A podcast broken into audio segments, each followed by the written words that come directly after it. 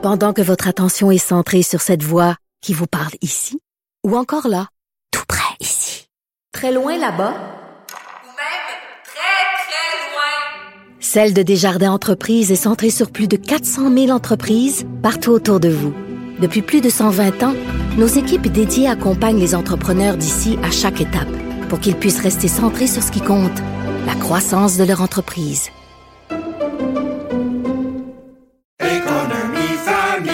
Ici Ricardo. et Émilie, marchand d'IGA. On a envie de vous inspirer à bien manger. À moins de 5 la portion. Suffit de repérer les produits valeurs sûres et de les cuisiner avec une de nos recettes. Les valeurs sûres, c'est bien pensé, hein? Bien sûr! Détails sur IGA.net. Du, du, du Trisac. L'o- L'original.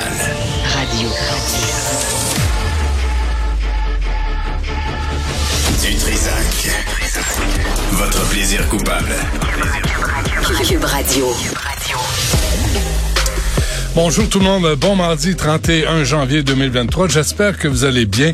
Euh, vers midi, on aura le vice-président de la Fédération des médecins omnipraticiens du Québec, euh, Sylvain Dion, là, sur euh, cette étude qui est qui a paru, qui confirme ce qu'on disait déjà, à quel point les médecins perdent du temps en tâches administratives, en paperasserie. Euh, puis on dit que les médecins canadiens passent plus de 10 millions, 10, 18 millions d'heures par année à effectuer des tâches administratives qu'on pourrait faire faire par d'autres personnes. Ça, c'est vers midi. Puis euh, vers 13 heures, probablement, on va chercher à avoir des réactions à la nouvelle qui vient de sortir. Euh, c'est Florence Lamoureux puis euh, Richard euh, Martineau sur euh, l'interprétation de Mme Gawabi de la commissaire l'islamophobie nommée par Justin Trudeau, au grand plaisir de, de tout le monde, euh, sur son interprétation du sondage auquel elle fait référence pour justifier sa québécophobie euh, pour euh, justifier le fait que nous on est tous des islamophobes, des racistes. Euh, on va on va essayer de revenir là-dessus parce que c'est quand même important cette nuance apportée par Jack Jedwab qui avait mené ce sondage. Euh, mais tout d'abord, euh, on a appris que puis ça va sûrement venir au Québec euh, hier depuis mardi en fait la possession de petites quantités de drogue dure de drogue dure n'est plus criminalisée en Colombie-Britannique et c'est dans le cadre d'un projet pilote mené dans l'espoir de euh, une crise qui a fait plus de 30 000 morts euh, au pays depuis 2016 et dont 2000 morts au Québec. Avec nous, Dr Marie-Ève Morin, médecin de famille en santé mentale et dépendance à la clinique La Licorne. Dr Morin, bonjour. Bonjour Benoît. Pour une fois, je suis contente qu'on parle de drogue plutôt que de paperasse. Ben oui, parce que Je- je- je- je- J'ai l'impression que c'est quasiment moins compliqué. c'est La ton... drogue, la paperasse, euh, la bureaucratie. Parlons, parlons de Euh, drogue dans un instant, euh, Marie-Ève, mais, mais c'est ça, là, c'est l'histoire de paperasse, puis on va le confirmer tantôt. Toi, t'es- dès que t'es médecin au Québec, au Canada, t'es enseveli de paperasse, là. ça, ça, c'est clair. Oh, oui, c'est fait. La bureaucratie nous en nous, nous, nous atteint, là, c'est certain. Mais je pense que le beau projet de loi, là, qui est le beau projet pilote, en fait, qui a été euh, nommé par la Colombie-Britannique pour décriminaliser la possession simple de certaines substances, dont la cocaïne, la méthamphétamine, la MDMA, l'héroïne, les opioïdes en général. Je crois que c'est vraiment un pas vers l'avant. Je, je crois vraiment là, que c'est un pas vers l'avant pour en particulier, euh, on a des prisons qui débordent là, de, de, de, de, de gens qui sont pris pour des possessions simples. C'est, c'est un peu. En fait, moi, ce que je veux émettre, le Benoît, comme Hmm. opinion, c'est que consommer de la drogue, quand on décide de consommer de la drogue personnellement, ce n'est pas un crime. Hein. C'est sûr que la, la seule personne qu'on met en danger quand on consomme de la drogue, c'est soi-même. Puis ça, ben, je pense que c'est autorisé. Hein. Se mettre en danger, il y en a qui conduisent des voitures à vive allure, il y en a qui font des soins en parachute, il y en a qui, il y en a qui se mettent en danger euh, dans bien d'autres contextes. Hein. Hmm. Donc, le fait de consommer une drogue pour une consommation personnelle, c'est un choix. Mais c'est un choix, mais c'est un choix qui impose. qu'on devrait aller en prison parce qu'on fait un choix. Mais c'est un choix qui impose aussi des conséquences à la société. Moi, je suis passé cet été à Vancouver sur Hastings Street, euh, Marie-Ève Morin, et c'est c'est l'anarchie, c'est la déchéance, c'est les gens qui sont perdus. Euh, les commerçants autour ont envoyé des menaces euh, parce qu'ils veulent brûler les, les les tentes. Il y a de la violence, il y a des agressions sexuelles. Euh, Est-ce que ça, ça va aider à la situation?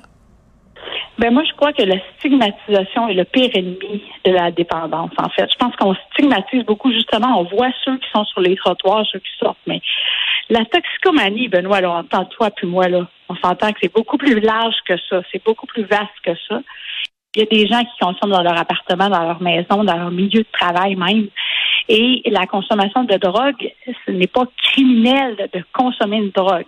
C'est sûr que là, si tu me dis, bon, il y a des gens qui vont consommer de la drogue, qui vont commettre des crimes pour pouvoir consommer de la drogue ou qui vont commettre des crimes quand ils sont en manque de drogue, ça, oui, je l'avoue, ça, c'est des, des, des, des, comportements répréhensibles. Mais le fait d'avoir une deux grammes et demi de cocaïne sur soi Hmm. pour un soir, pour aller dans un party de bureau, par exemple, c'est pas criminel d'avoir de la drogue sur soi comme Mais- tel. Mais là, on Donc, je dit, pense que la possession simple décriminalisée, c'est pas la légalisation des drogues hein, non plus. Hein. Ouais, va- ouais, on décriminalise. faire comme avec le pot puis vendre de la coke, euh, Hmm. de la coke à tous les coins de rue. là. C'est pas ça, là. C'est la décriminalisation de la possession simple. Et possession simple, ils ont défini ça par 2,5 grammes. Mhm. Alors, mais wow, là, quand mais même, il est aidé. En même c'est pas temps- la même chose pour toutes les substances. 2,5 grammes de coke et 2,5 grammes de fentanyl, c'est pas la même chose. Là. Hmm. Mais en, mais même temps, on dit que ça prend des programmes aussi. là. C'est pas juste de décriminaliser, mais en Colombie-Britannique, euh, on dit qu'on va engager pour 11 millions de dollars euh, des gens pour essayer de rattraper les, les toxicomanes, pour essayer de les amener en thérapie. Il y a quand même il y a des suites à ça. là. Tout à fait. En fait, la, la décriminalisation, euh, ça, ça amène aussi à l'analyse de substances. Tu sais, Benoît, dans les festivals, nous, on le fait l'été, quand on va dans les festivals Eclipse, par exemple, on, on analyse des substances, puis ça diminue la consommation. Ça n'augmente pas la consommation. Quand on dit à quelqu'un, Hey, on pense que peut-être des traces de fentanyl dans ton speed ou dans ta coke, ben les gens vont pas le consommer. Donc, ça réduit la consommation, ça ne l'augmente pas.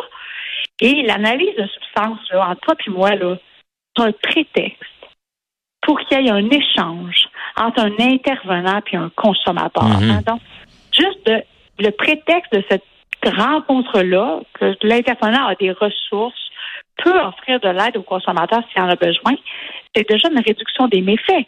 Hmm. La répression, ça marche pas. Ça marche pas, la répression. Les prisons, les prisons débordent. C'est fou comment les prisons. mais, mais. Marie-Ève, en même temps, là, je sais pas si si t'as vu ce que ça a l'air de quoi à Hastings Street à, à Vancouver, mais Oui, je tu, suis déjà allée. Mais tu veux pas ça dans une ville, là. Tu veux pas ça pour les gens qui sont euh, qui, qui sont atteints de toxicomanie. Tu- tu- bref, tu veux pas. Tu veux pas que les gens couchent dans la rue puis qu'ils soient qu'ils soient Non. laissés à eux-mêmes. Puis c'est c'est ce qu'on a jusqu'à maintenant, là.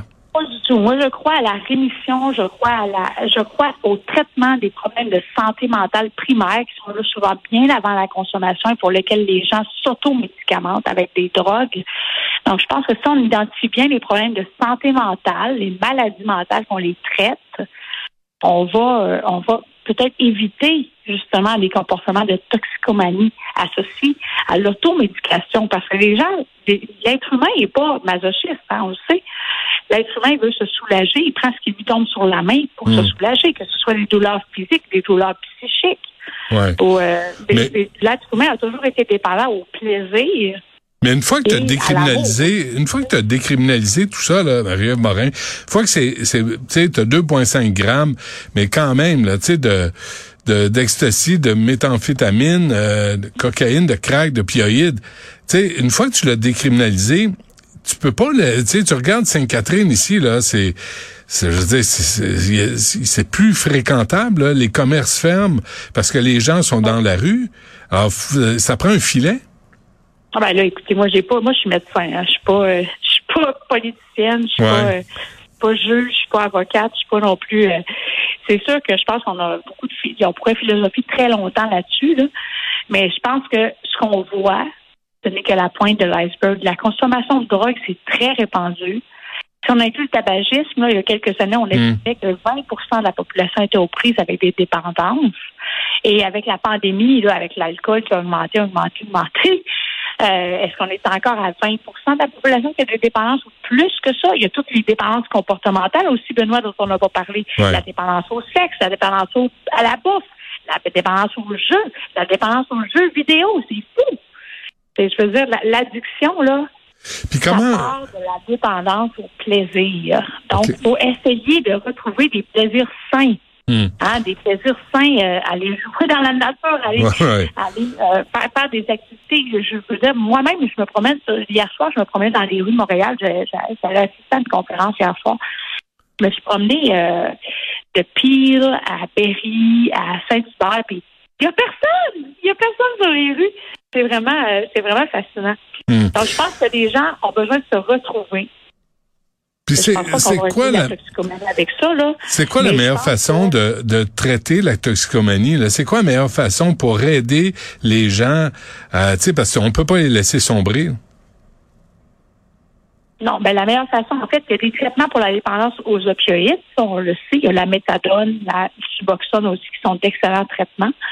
Mais euh, je dirais que le meilleur traitement contre la, contre la dépendance, c'est le plaisir. C'est de retrouver une source de plaisir naturelle, Mm. autre que la drogue, c'est certain. Mm. Mais la drogue, il y en a toujours eu, il y en aura toujours. Et on va toujours devoir dealer avec ça.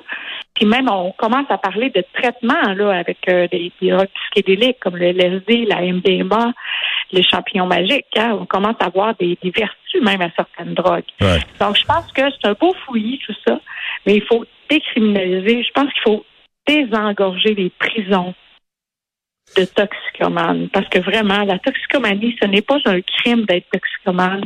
Ce n'est pas un crime de consommer de la drogue. Non mais tu peux commettre des crimes pour obtenir la drogue, c'est ça le problème. Exactement. Ouais.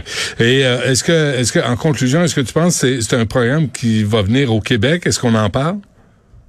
Ben, je, je pensais qu'il y avait des discussions aussi au Québec par rapport à ça. Je crois que oui, on devrait suivre euh, la Colombie-Britannique puis l'Ontario, mais on est des provinces différentes.